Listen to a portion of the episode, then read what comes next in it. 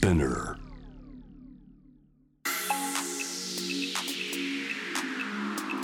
Amazon exclusive. Jam the world. Up close.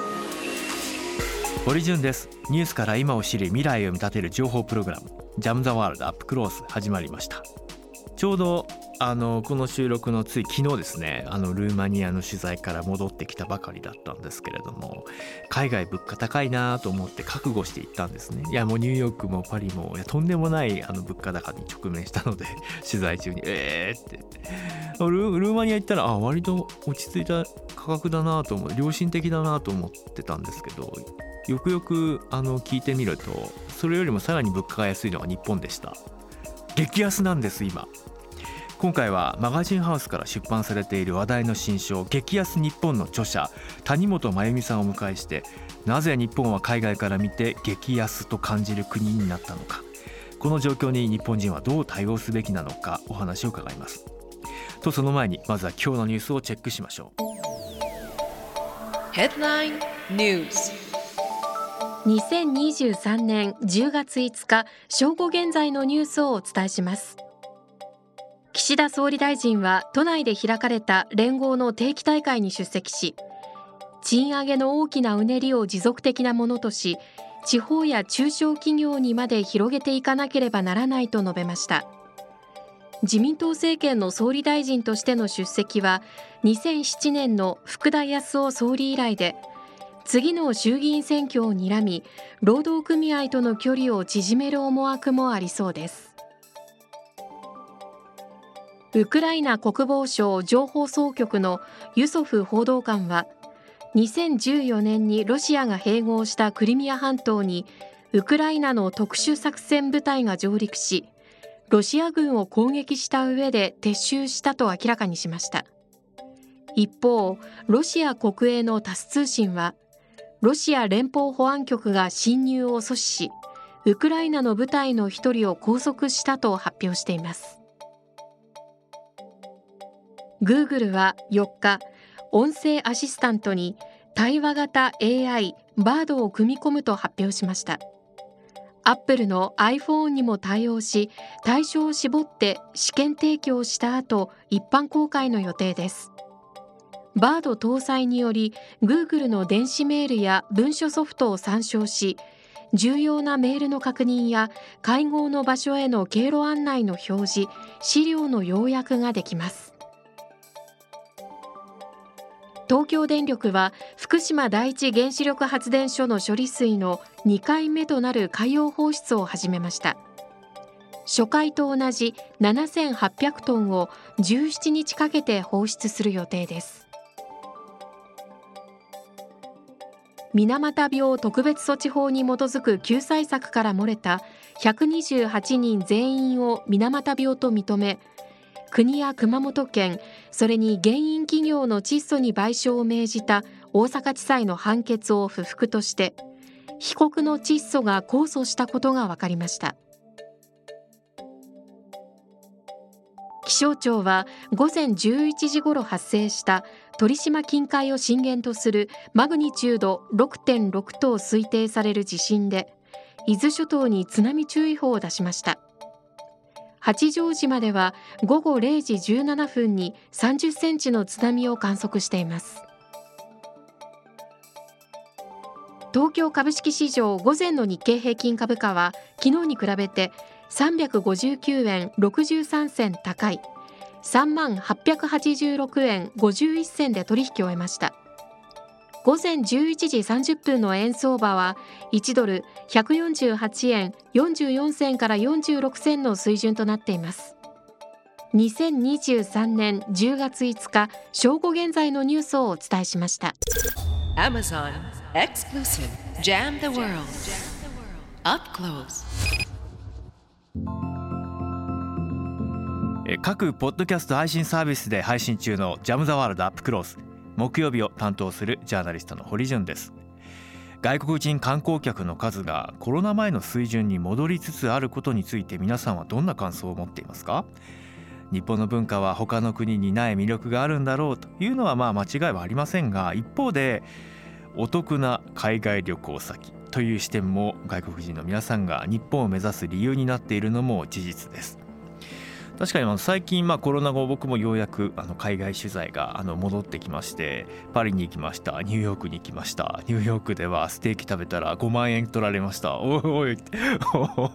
おいおいと思いましたしいやそんなまあ確かにステーキ高いですよね。いやびっくりしたのは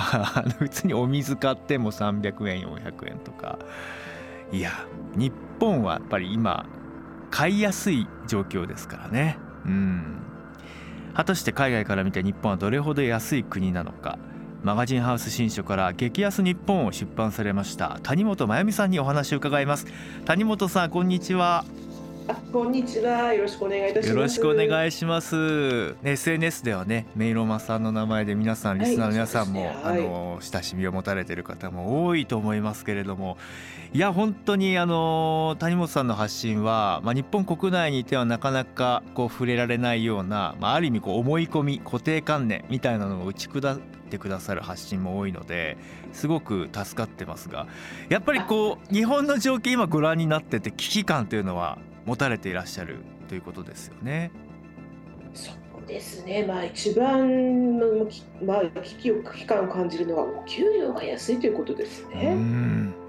あまりにも安いと。あの皆さんの日本の皆さんは非常に優秀なんですが、ええ、優秀でもサービスの質もあの製品の質も非常に高いんですが、うんうん、それに対する対価があまりにも安いということに関しては大変な危機感を覚えております、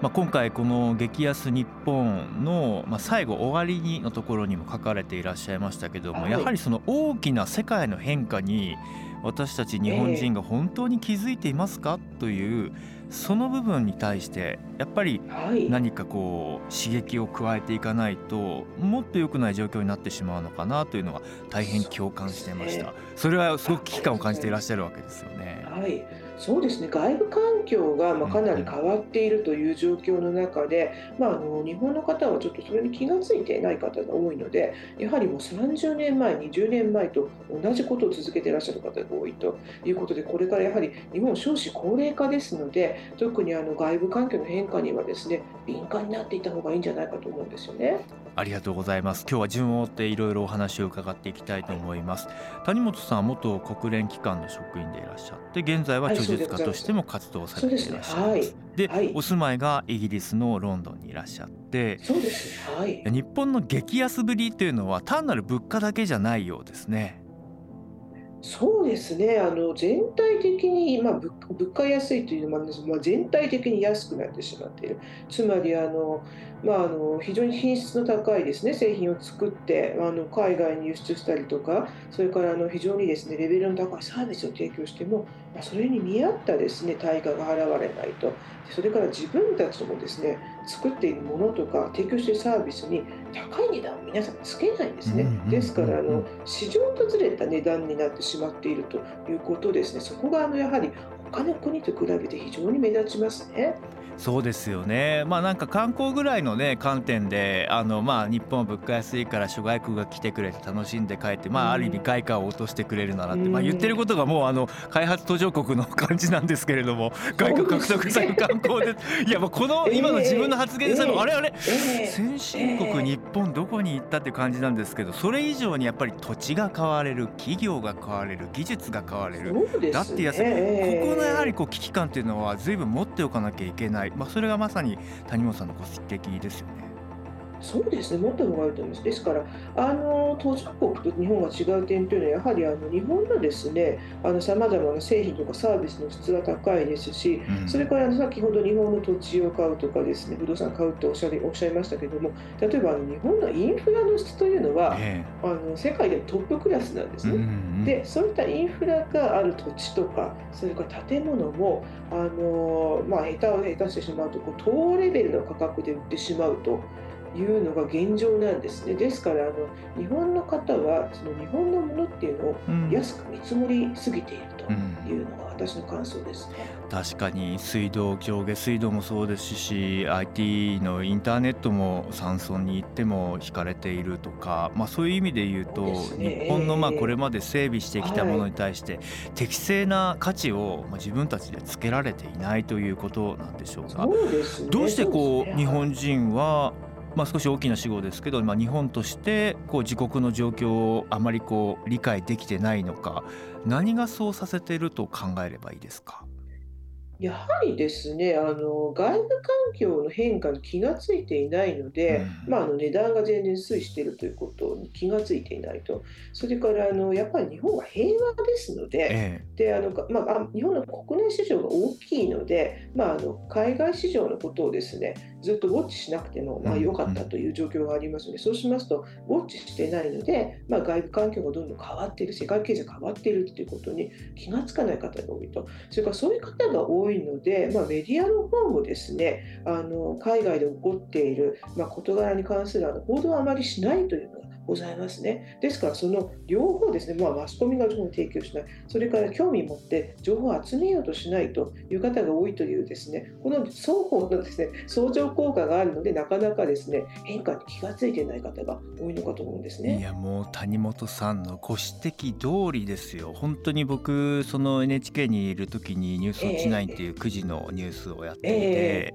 で国際部出身のデスクがトップニュースを、まあ、中東からの NGO の最前線の拠点から中継を出したんですよ。で僕なんかこう見てて、あやっぱりそうだよな。9時のニュースはこうやってグローバルな感じでいいいいいいぞいいぞと思ってたら急に偉い人が上から飛んできて「誰でこれやってんのはええ。今大相撲の不祥事に決まってんだろ!」って言っあてですね国際部のですねあそうですか怒られてですね「誰が見るんだよ!」とか言って。あ、誰が見るいやのあすごいと僕ら若手は当時何言ってんだよもっと世界のことやるべきだろうって思ったんですけどやっぱりもう見る方もえそんななんで急に中東のことやるのえなんでアフリカわざわざ？とかだしで一方でメディアもそれに乗っかってうんなんかどのチャンネルひねっても同じようなスキャンダルを繰り返しこすってですねでも CNN とか BBC とかアルジャジーラとかその諸外国のメディアを見ると例えば今だったらずっとまあねウクライナのことスーダンのえことねええリビアがとか。そうですねえーニジェールがとかやってるじゃないですかやっぱこの情報格差みたいなのもやっぱり気づくべきですよね。そうですね、大きいですね。で、日本でもそういったあの海外の放送をね、見る手段があって、今インターネットで見れるんですけども、うんうんまあ、なかなかあのそれを知らない方が多いということがございますよね。それからあのやっぱり自分から見ようとしないとなかなかね見えないですから、うんうんうんなかなかね気がつかない方が多いですよね。そうですよね僕はまあメディアの人間なんでメディアの問題がやっぱり今のこう鎖国みたいな状況を作ってるのでね。これは変えなきゃいけないと思っていますので、今日もえあの谷本さんがお話こうしてしてくださるのは大変感謝しています。一方であの海外の皆さんは日本の今の状況というのはよくご存知な上で、まあ、関わっているんですかね。そのあ日本って今安い国なんだなとうん。かあ経済的には今ちょっと足踏み状態なんだなとかーどういう感覚ですか？ロンドンで聞かれているとどんなふうに日本のことが見えているやはりですね、日え本にはすごく興味を持っている方が多いんですね。まずあの機関投資家の方の場合なんですが、やはり日本経済の先行き、これ、世界経済に非常に大きな影響がございますので、興味を持たれていると、まあ、金融業界の方、そうですね、それから他の業界の方なんかの場合はですね、あの日本のこの少子高齢化がどうなっていくかということに非常に興味を持っていらっしゃいますね。で日本は高齢者がやはり世界でね、割合が一番多いので、で大きいのでであのイギリスの高齢者が、ね、非常に増えてますのでじゃあ日本はどんなふうにして高齢者の、ね、ケア提供しているかとか、うん社会保障費をどう調達しているかとかですね、あの福祉制度がどうなっているかということに興味を持っている方が意外と多いんですね。うん。それからあの3点目にですね日本が非常に注目されたのがやはりコロナの対策なんですよね。うん。でコロナの際にあの超過死亡数の日本は非常に少なくてそれからあの、まあ、コロナ感染者は、まあ、他の国よりやっぱり少なかったんですよね。うんうんうんでその割にはロックダウンを完全にやっていたわけでもなく、まあ、あのコロナのロックダウンのその罰則もほとんどなかったんですよねそうですね。日本の場合でその割にはあの、まあ、重症化する方も少なく、あまあ、超過死亡者も少ないということでかなり驚異的なですね目で見られるんですね。ですが日本はあの高齢者の割合が世界で最も高い国なのでその超高齢化社会なのにあのなぜねコロナの対策こんなにうまくいったのかとなぜみんなあのそんなにね死亡者が多くなく、まあ、あの重症化する方もね多くなくてですねなぜかということであのそれ日本社会にですねそれで興味を持つ方がねすごく増えたんですね。確かに、まあ、あの谷本さんがご本の中にも書かれていましたけれども、私たちが気づいていない日本の価値みたいなものはもっと気づくべきだと思いますし僕もあのそのルーマニアへの取材はウクライナ難民の受け入れをまあ積極的に進めているという中で行ってきたんですけどルーマニア皆さんが言ってたのは自治体の方が言ってたのは日本は核戦争も経験して原発の事故も経験しているけど復興してこのような経済力を手に入れて人々がねそこにこう耐えてかつまああの成長したっていうそのノウハウこそ世界にもっと共有できるものだと思うと、えー、確かにおっしゃる通りだなというふうな思いましたよね。ノウハウもあります。精神的に強い方が多いですよね。そうですよね。あのまあ終戦のね時のショックも非常に大きかったけども、めげずにもうね高度成長してきて、まあ、それから原発事故の時の精神的なショックも本当に大きかったけども、もうめげないでね頑張って復興した方が多いのであそこはすごいなとね思ってる方もみたいですね。なるほど一方でそのまあ、日本国が例えばまあ成長産業一つとってもなかなかまあ今生みの苦しみの過程にあるとかまあそのまあ格差も開いてきてとかまあそういうこう日本のこう今のウィークポイントみたいなのは海外の方はご存知なんでしょうか？特にその谷本さんの周りにいらっしゃる方どうですか、うん、これはね例えば私はもともと IT 業界の人間なんですが、はい、あの IT 業界の方はですね今の日本の弱さを非常によくご存知なんですね。そうですか。結局あの、うん。あの例えば IT 業界は日本の場合は非常に昔のやり方をしてるんですね。だからやり方が仕事のやり方が20年前30年前のやり方でですね、あの新しいやり方をなかなか取り入れないんですよね。例えばあのシステムもどんどん新しくなっているんですが、システムをどーんと入れ替えないでですね刷新しないとかですね、うん。それからその労働のコースの調整のやり方ですね。これがやり方が非常に古いと。で日本のやり方が古いのでやっぱり他の先進国とですねこれあのちょっとすり合わせができなかったりするんですよね。ううん。ん、それからコミュニケーションのやり方が古いと。例えばあの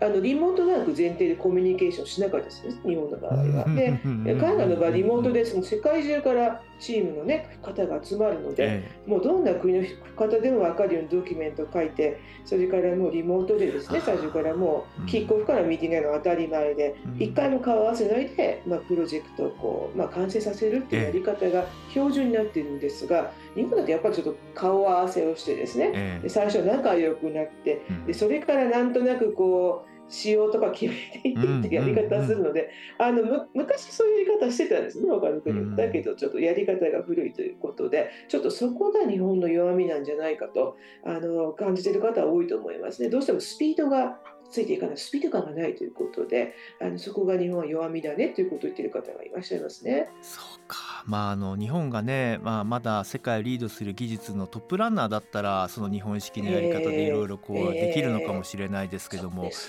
ね。そうでもないですもんね。先日、日本の三菱か三菱が電気自動車の市場から、あの中国市場から撤退せざるを得ないとか、えー。なんかこういろんなこれまでのこう基幹産業自動車産業なんていうのも EV 時代になかなかこう先行き見通しが暗いとか、いやちょっとえー。やっぱりこうきちんと稼げる国産業のある国にならないといけないなっていうのはすごく日々思うんです。何で食っていく国なんだ。でも結構観光に舵切ってますよね。そうですね。ただ観光というのは何というんですかねあの、まあ、消費産業なのでうん。あのどんどん次にねあまりつながっていくものがなかったりしてあと蓄積されていくものがないですよね。うんうん例えばあの情報通信産業とかですね製造業ですとやっぱりこう先人から受け継いできた技術とかノウハウがどんどん積み上がっていくんですよね。それが大きな付加価値になっていくんですけども観光っていうのは切り売りの産業ですから、まあ、売ってしまったら終わりということであんまりノウハウがねたまらないんですよね。うんうんですからあんまり観光にちょっと特化してしまうのもどうかなと思うんですよね。これは私あのヨーロッパの観光でまあ、随分産業を回している国を見てきているんですけども、例えばギリシャとかですねイタリアのまあ観光地がそうなんですがやっぱりちょっと蓄積されるものがないのであの例えばコロナみたいなあの事件があるとですねお客さんが急に来なくなってしまうので、はいまあ、ちょっと立ち行かなくなっちゃうということがありますので、うん、それはよく考えた方が良いかもしれませんね。そうですね。なんかその東欧の国々をちょっとまあ回ってみた中で、すごくあの今経済成長特にルーマニアとかは実感している最中で、ものすごくこうスマートシティの計画とかが華々しく各所で打ち上げられていたりとかして、構造的にやっぱり都市設計の在り方だったりとかそれを新しい技術とどう組み合わせて産業を作っていって効率化するかっていう何かこう今それこそ20年前30年前のあの東西冷戦チャウシェスク政権が倒れて銃殺みたいなあの時代のままあの記憶がアップデートされてない自分もいたりとかして、うん、やっぱ世界の変化にまあ、機敏になりたい敏感になりたいですよね。あのそういう中で、まあ、ご指摘されていたのはやはり日本のデフレ経済によって、まあ、私たちの賃金ですよね。これも上がってこなかったという部分も指摘されていますこれどうして日本は構造的に給料安いままになったと改めて分析されていらっしゃいますか？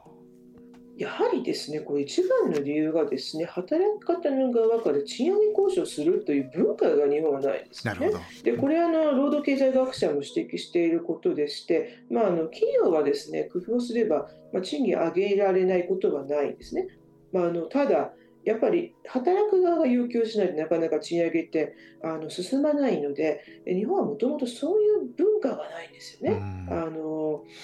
あの労使関係の文化というのも全くあの北米とかヨーロッパと違いますしそれからやっぱりあの従来日本の方というのはあんまり転職はしてこなかったとですので、まあ、あの同じ雇用者に、ね、雇用されて、まあ、長年終身雇用で働くというのが期間が長かったので、なかなかちょっとそういう文化がですね変わっていかないんですよね。あの各国のまあ実質賃金であったりとか、まあ、あの世界比較をですね今回の激安日本の中でも谷本さんがデータを引用してまとめていらっしゃったんですけどアメリカと比べると本当に倍近いというか給与格差が日本とアメリカにあって、そしてかつ今まで開発途上国だと思われていた、まあ、まあ今もそうですけど言っている国々と比べてみても日本の賃金というのが実を言う、ってないですね。ですから先進国で特に上がってないのは日本とイタリアだけなんですよね。であのヨーロッパのあの、まあ、比較的規模が小さい国ですねあのオランダとかですね、うん、デンマークなんかは割とかなり上がってるんですよね。それからお隣の国韓国は、ええ、あの随分努力をされてあの随分賃金がね上がったんですよね。ですからやっぱり日本なぜかイタリア日本だけ上がらないとやっぱりそこにやっぱ構造的なね問題がどちらの国もあると思うんですよね。確かに。この間あの、まあ、フランスのパリですごく、まあ、パリが炎上するぐらいのデモが、えー、まあ、あの時に取材に行ってローカル都市のメスってところにも行ったんですけど、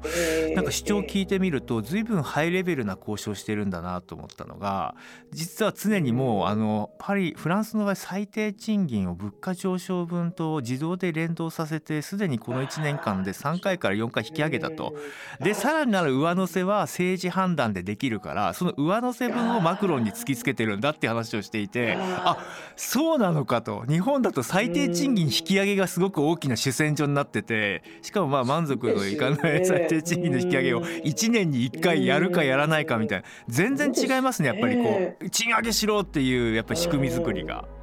そうですね、フランスというのはもともと自分の権利を主張して勝ち取るっていう文化があるところなのであそこは主張していかないとなかなか自分の欲しいものが得られないんですよね。ですからあの、まあ、地銀交渉に関しても非常にもう強烈に、ね、やるところですよね。イギリスよりもフランスの方がですね強烈にやりますね。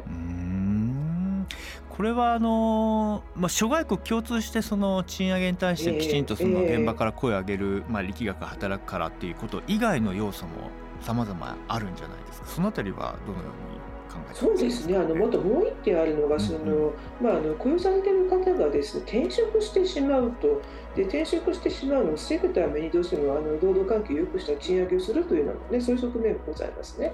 ですからあの日本だと会社はまだまだやっぱりあのメンメンバーシップ型の組織なので、まあ、疑似家族というかですねあの延長された親戚とか友達みたいな感覚があるので、えまあ、あんまり会社変わろうとか仕事変わろうっていう方は、まあ、だいぶ増えてはきてるんですけどあんまり積極的に変わろうという方はいないんですよね。で北米とヨーロッパの場合は、ええ、まあ、なんだかで全体的にはあのちょっとドライなところが仕事は仕事と割り切っているので割と仕事パッと変わっちゃうと。だから条件悪くなるとねあの社員の方いなくなっちゃうので、うん、そうするとやっぱりあの新しい方を再度トレーニングしたりとかするのも大変ですしコストもかかりますし採用もね大変なコストかかりますので、まあ、そうだったらなるべく定着してもらうということでね賃金上げていくほかないんですよね。うんやっぱりこう自分の労働や自分の存在そのものに対してのやはりここでも根付けっていうかそういうものをまあする機会とか訓練とかも、まあ、資本主義を使いこなすだけの教育も受けてないなっていうのが振り返ってこう実感としてあるんですけれども。そうですね。あまり日本だとそういうことをこう議論したり口に出すのはあまりこう芳しくないという文化があるのであのなかなかねそういうことを意識する機会がないですよね。でちょっとやっぱり日本とそこはロシアがね非常に似てるんですよね、元共共産権、ロシアの人もねあんまりその、えー、賃金交渉とかにするのが得意じゃないです。ね、うん、私はあのロシアの人と随分お付き合いがあって、あのロシアもねあの中央アジアも結構行ってるんですが、まあ、一緒に住んでたこともあるんですが、ちょっと彼らはね日本にそこ日本人にそこに似てるところがありますね。あそうですか。えー、それは非常にこう興味深いお話です、ね。商売系がねないですねあの方そうか確かにロシア人も何かあったらウォッカを書き 書き込んでなんか日本人も日本酒飲むみたいな。いやそうですすごく似てますね、そこが。まあ、なんかね、理不尽なことがあっても、なんかね、お酒をみんなで集まって飲んでですね、愚痴を言い合って、またここであ飲み会の時にする話じゃなかったらね、悲しい話とかなんですよね。うん、仕事場の辛いこととか、また家族の辛いことを話したりして、それに合わせたこう詩の朗読をしたりするんですからね。アグネード言ったりとかあの小話ですねそれを言ったりとかしてそれでまあガス抜きをしてじゃあまた仕事に行こうとか言っていくのでちょっとそこはね日本人と似てるんですよね。でイギリスとかアメリカとそれやらないんですよ。確かに飲み会なんて言うんです。あんまりですね、愚痴はまあ言うは前に、うん、じゃあこうすれば賃金上がるでしょとかね、嫌、うん、だったらじゃあここに転職すればという前向きな提案が多いですよね。あんまりだからロシア人の日本人みたいな感覚がないですよね。いや実感しますよ僕もあのー、いやこれやりたいんです。できないんだったらもういいっす。とか言って上司に言った時に「堀今は耐えろ、えー、上司の靴の先を舐めてでも今は耐えるんだ。お前が偉くなったらやりたいことができるようになるから今は頑張れ」ね、いやそれじゃあもう壊れちゃうよと思いましたけど、まあ、そういうのもまあ根底にはあるでしょうと。そしてあの引用されていたのは、まあ、これも各国の物価比較の時によく出てくるビッグマック指数ですよね。うね。うん、これを見た時もやっぱり日本の位置っていうのはそれこそルーマニアの隣国のモルドバも割と安いなという感じでしたけどそれよりももっと安いところに日本があったりとかして、タイより安いですから、ね、購買力これ日本のこれまで買い支えてきた消費の力が弱ってるっていうことはやっぱり問題ですよね。そうですね、なかなかもう皆さん賃金も上がらないし、先行きが不安ですよね。ですから、なかなかお金を使うことができないと、まあ、この先々ね、仕事があるのかとか、お給料上がるかなとかですね、福祉が削減になるかもしれないなって不安を持たれている方が多いので、やっぱりそう心理的なですね、あの影響があって消費にブレーキがかかっちゃうというところがございますよね。まあ、あのぜひ詳細激安日本読んでいただきたいなと思うんですけれどもあのやっぱり不穏な動きというか、まあ、日本が、えー、これまで、うん、高度なものとして誇ってきた例えば医療サービスや社会保障のサービスこうしたものも実を言うと買い漁られてしまう対象になっている、まあ、その実態とは何かこの辺りいかがですか？ね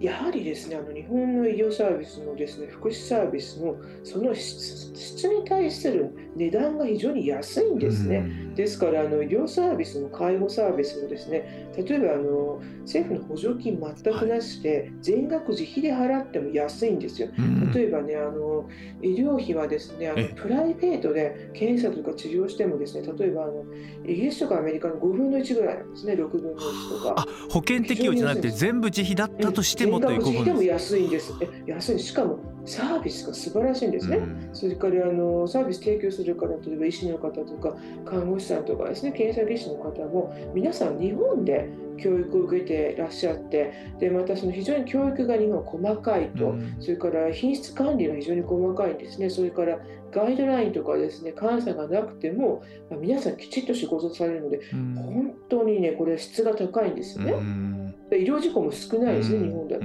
皆さん注意されているので、ですからそれも考えると、ですね実はもっと安いということが言えますね、それから福祉も全く同じで、これあの、高齢者の介護もそうですし、障害者福祉もそうなんですけども、あの他の国では、ね、ありえないレベルの高さなんですね。うん、そういう状況にその海外勢の皆さんがどういう関与をしようという状況なんでしょう。あもう実際これはご存知の方はですねもう日本に来て私費でサービスを受けていらっしゃる方結構いらっしゃいますね。出産とかそういうのも事例に上がってましたか？そうですね。出産ももちろんそうで出産もあの本当に他の先進国でもありえないレベルの高さですので、それから衛生管理もきちっとしてますし、それからアフターケアもね、素晴らしいので、あのそれからの医療従事者の方も優しいので、あの本当にね、あの時間外だってやってくれたりとかするので、まあ、それを外国の方知ってたりするんですよね。なるほど、それは驚きですね。えー、なんか日本のね、やっぱりその医療、まあ美容も健康も含めてですけど、高度なものがあるから、わざわざ日本にやってきて医療ツーリズムをやりましょうみたいな話とか、震災前とかよく言われたりとかしてたんですけど、ね。まあそれどころじゃないですね。なんかね 状況としては、うん、もっともっと払える人にはちゃんと払ってもらえるような環境を作っていかなきゃいけない。でもジレンマもあるのは、これ今日本もまた円安がまあ急進している最中ですけれどもかつてはね、世界情勢が不安定だったらリスク回避で円高になる予定だったんですけどもう気づいてみればまあ世界は今混沌としてますけど全然リスク回避で円なんていう時代ではなくて日本ってやっぱ安いなっていうのはすごくやっぱり将来の見通しに危機感があるんだっていうことなのかなそうですね、うん、あんまり期待ができない期待ができない。こと海外から見てちょっと成長が期待ができないっていう見方がありますね。ですから円が余計安くなっちゃうという点もございますよね。それからどうしてもやっぱ少子高齢化が非常にこれ大きなハードルになるので、やっぱりあの労働人口が減りますので、そうすると国力が下がるということがございますので、やっぱりちょっと海外からの期待値がそれで低いのかなと思いますね。そうかいやあの十数年前ですかね震災の直後ぐらい。いや非常にこう円高に苦しんでたじゃないですか、為替介入までやったぐらい、ただあの時に割と世界のねあの見え方の一つとしていやこれは最後の日本にとっての円高だって指摘される方もいらっしゃったんですよね。今にして思うとああそういうことがやはりこう未来予想がしっかりされていたんだなっていうことを実感します。これ先ほどまあその個人のというかまあ我々のこう古くからの慣習に基づいて声を上げづらいとか会社組織の国としての政策のまあ修正をこれから施していくとするならば何をすべきかこの辺りをちょっと谷本さんともお話ししたいなと思うんですがまず政策的に何が誤っていたと考えればいいですか？まずですね、これ、労働政策ですね、一番の問題が。ですからあの、女性とかですね、それからまあベテランの方がもっと働きやすくするインセンティブをまあ企業に対して出すということはあまりやってこなかったんですね。うん、例えばその労働時間をもうちょっと短くする、した場合にインセンティブを出すとかそれからその、まあ、労働規約をですねあのきちっと守らない企業に対してはペナルティを課すといったことですね、そうするとあのこれまであまり労働市場に出てきてなかった例えば特にあの、まあ、出産経験した女性がですね、ええ、もうちょっと労働者として参加する可能性が高まりますのでそこはもうちょっと政策としてですね前向きにやってこなきゃいけなかったんじゃないかと思うんですね。それから2点目がですね非正規雇用の方に対するこれはあの対処なんですね。うんあの今実際ですね起きているのがあのまあ非正規雇用の方と正社員の方がですねやってることは同じなのに、うんあの賃金に大きな差がついてしまうとえいう状況が起きているところが非常に多いんですね。そうしますとあの非正規雇用の方は、まあ、モチベーションも下がってしまいますし能力が十分活用されないんですえね、彼は。だからそれがあのそういったことが起こらないように、まあ、あの政府としてきちっと介入するべきだと思うんですね。例えばあの非正規雇用の方の雇用ルールをきちっと企業は厳守するようにする抜け穴を作らないということですね。それからあの同一賃金、えーまあ、同一労働ということであのある同じ労働に対してはきちっとあの市場レートの賃金が払われるようにするということです。ここがあの日本は非常に弱いですね。あの他の先進国ですとちゃんと業界水準の賃金が決まっておりましてその賃金通りの、まあ、お給料が大体払われるようになっているんですが日本はなぜかそうなってないんですよね。やはりそこに対して政府の介入がちょっとで手ぬるいところがございますね。でこれはあの労働政策としては非常に良くないですね。なるほど。一方であの日本のその先ほどの構造的な問題としては、ええ。こう社会保障の、まあ、負担というのを、ほぼええ。企業に委ねてきたところもあるじゃないですか。ええだから企業側はそのえ賃金も払わなきゃいけないけど社会保障に関しても負担があってっていう。えそれがおそらく経営層にとってもすごくかなりの重しにもなってるんじゃないかなと思うんですよね。だからこそま一方でね安定した年金とか保険とかできたのかもしれないですけどそういうところにもある程度まあ変化を求めなくてはいけないでしょうかね。どうでしょううですね、だからその社会保障もですね、だから企業に、まあ、あのくっつく形ではなくて、うんもう個人別になるようにあの調整をしていかなきゃいけないと思うんですよね。ですから他の国ですと例えばもう厚生年金はないですから、国民年金うんうんとそれから個人年金の2本立てですよね。うん。ですから個人年金の方はもう個々人であの自分で年金をかけて、うん。まあ、企業から一部ベネフィットであの支援はあるんですが、で自分で運用していくという形になってるんですね。ですから国民年金は大体他の先進国も大体日本と同じぐらいですね。うんですから個人の努力をですねもうちょっとあの、まあ、推進するということが必要なのかと思うんですよね。うん。あの最後にあの日本人がまだ気づいていない価値とい。うものをもう一度整理しておくとするならば、まあ、これからええ。まあ私たちのまあ気づいてきた資産でもあると思いますし、ええうまく活用できればうん次の展開も見込めるのかなと思いますがこのあたり最後伺えますか？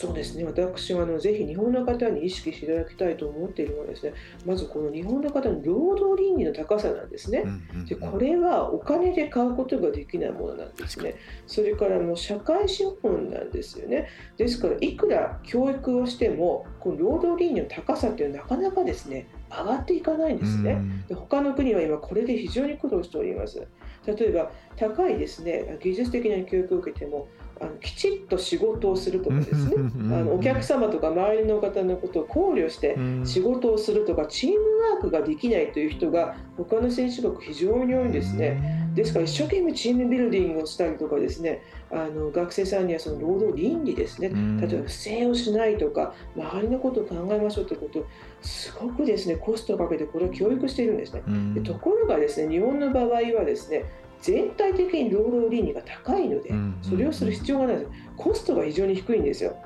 学校でも教育しなくていいし職場でもしなくていいと。えでこれはですね日本のすごい強みなんですえねですから日本の方にはこれを意識してもっとですねここを海外の方にですね売り出していただきたいと思っております。確かに。まあそうですよね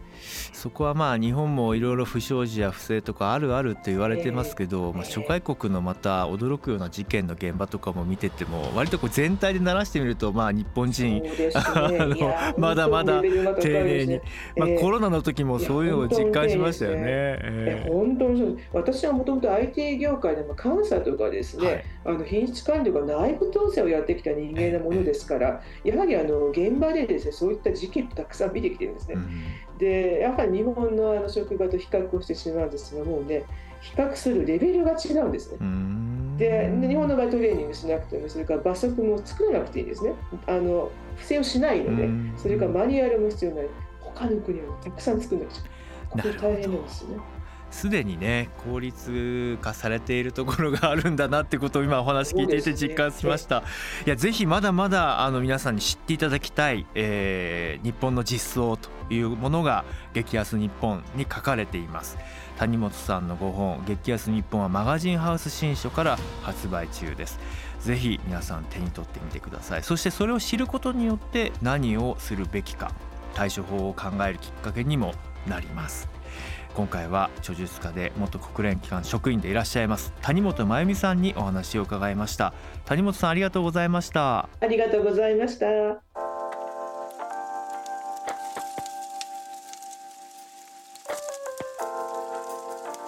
さあ、えー、谷本さんとの対話いかがだったでしょうか、まあ、あの SNS ではねメイロマさんの名前であの知られている谷本さんですけれども毎回僕発信を注目していて、えー、全然ねこう日本国内で言われている感覚とは違う視点をいつもね発信されているので刺激を受けているんですけれども、まあ、今回そうした、まあ、その外部からのある意味客観的視点に基づく日本の分析みたいなのの推移がですねこの激安日本に書かれていますので様々ですよ本当にこう社会的な関心もそうだし一方でデータで見たもの政策的なもの様々な観点から検証されているのでぜひ一回日本を立体的に見るためにもですね手に取ってみてはいかがでしょうか。感想もお寄せください。ハッシュタグジャムザワールドをつけて皆さんからのメッセージをお待ちしております。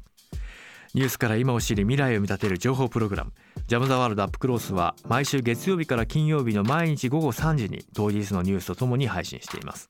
また過去の配信会のアーカイブは Amazon Music で聞くことができます。ぜひ Amazon Music にアクセスをして気になるテーマを見つけて聞いてみてください。フォローもお待ちしております。ここまでのお相手は堀潤でしたまた来週 Amazon Exclusive Jam the World Up Close